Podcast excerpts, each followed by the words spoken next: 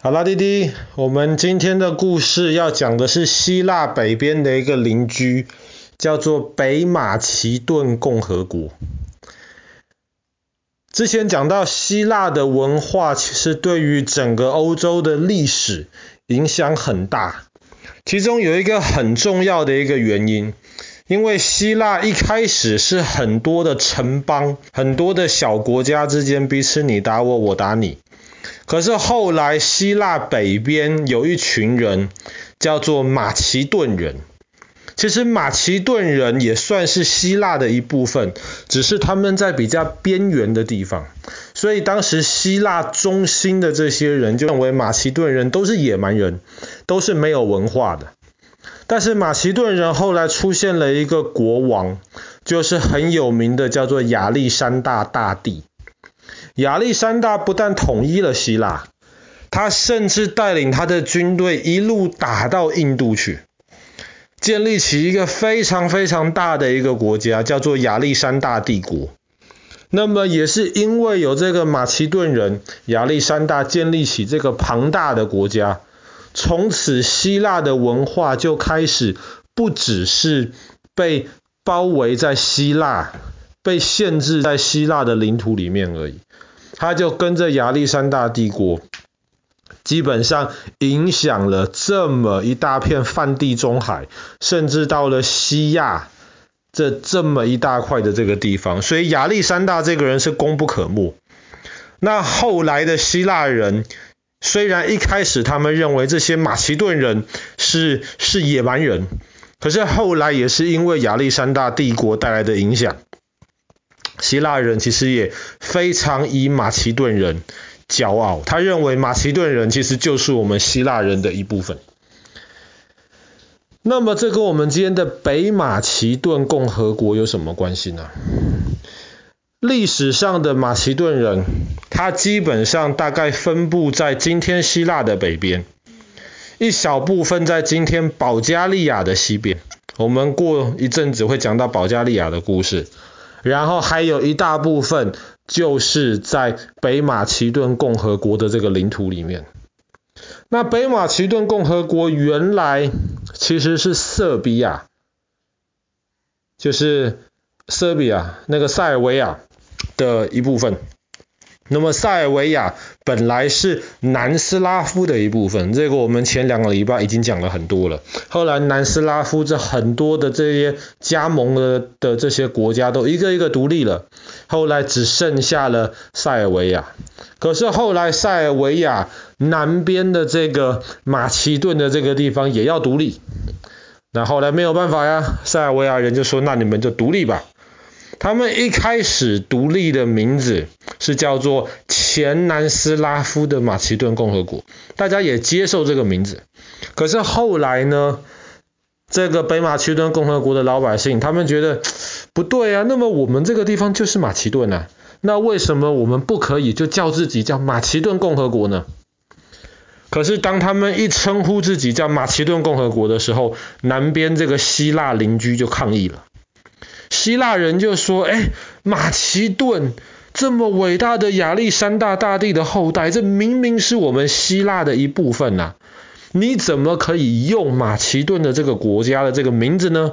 这样听起来的话，好像你是在故意混淆视听，你是在故意让大家都全部都搞糊涂了，所以你不可以用马其顿这样子的名字。”其实想一想是有点荒谬啊，因为你这一个国家，这个老百姓要称呼自己国家为什么名字，那其实你还自己不能做主，你还要受到南呃南边这个希腊的这个抗议。后来马其顿人没有办法了，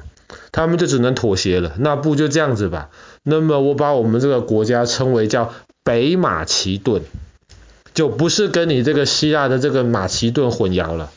那么那希腊人也就接受了，这个就是我们今天这个北马其顿共和国的这个名字的由来。那么北马其顿共和国的首都叫做史高比耶，史高比耶这个城市呢，其实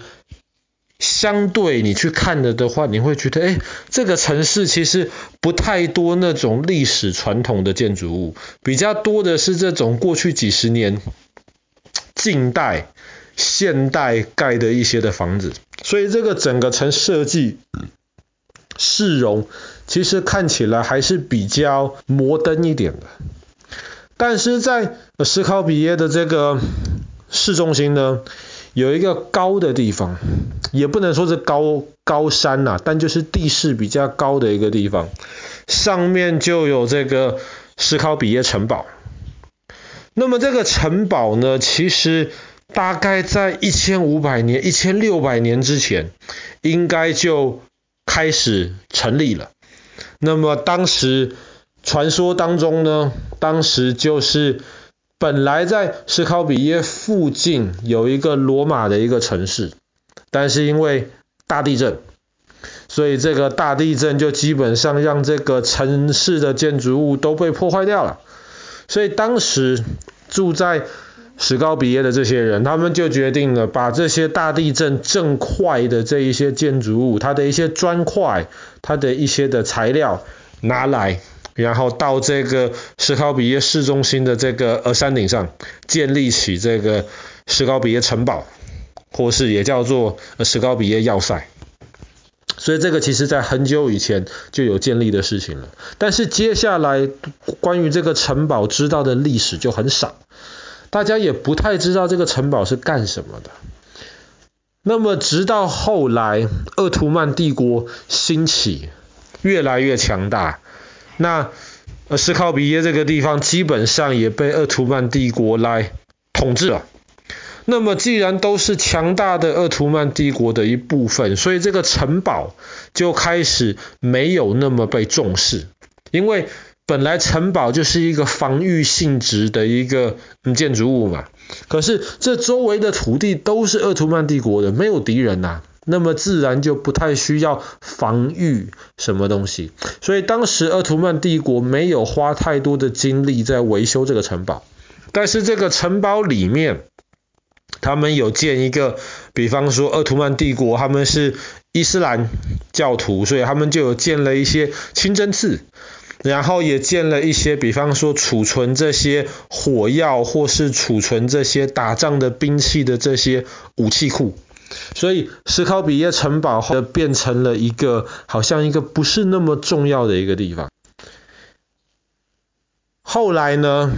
在几十年之前，史考比耶这个地方又发生了大地震，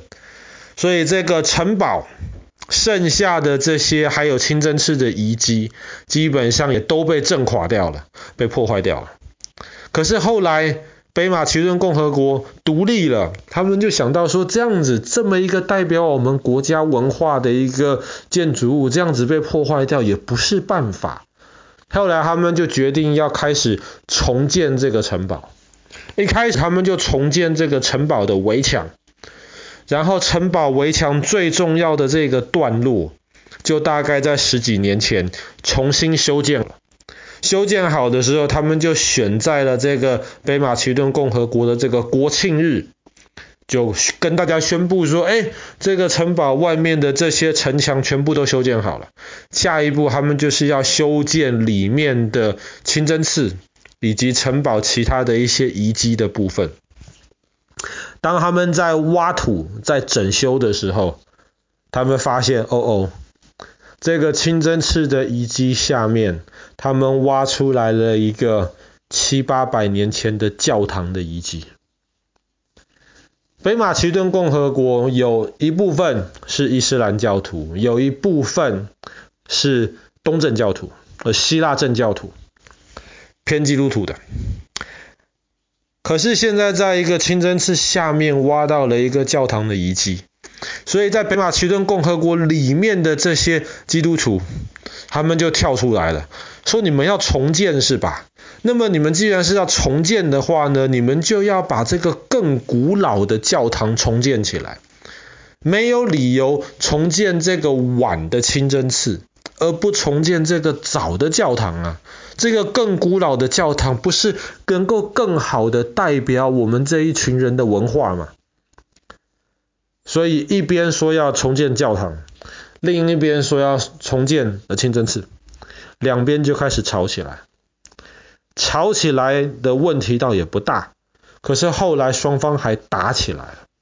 还非常多人因为这两边的这个争执，到底要重建成什么样的建筑物，其实很多人都受伤，甚至丧失了自己的生命。所以这就变成一件很糟糕的事情。北马其顿共和国的政府也不知道该怎么样处理这样子的事情。所以这个呃呃史高比耶的这个城堡的重建，一直到现在都还是暂停的，因为大家真的不知道该怎么样完成。但是所谓的这个暂停的部分，也只是中间这个教堂或是清真寺的问题。那么这个城堡其实外围的部分，现在倒是都还修建得不错。那么现在如果到史高比耶这个地方去参观的话，那么也可以参观一下当时建立起的这个庞大的一个城堡，跟史高比耶这个相对摩登现代的城市。好了，那么我们今天的故事就讲到这边，北马其顿共和国的史高比耶。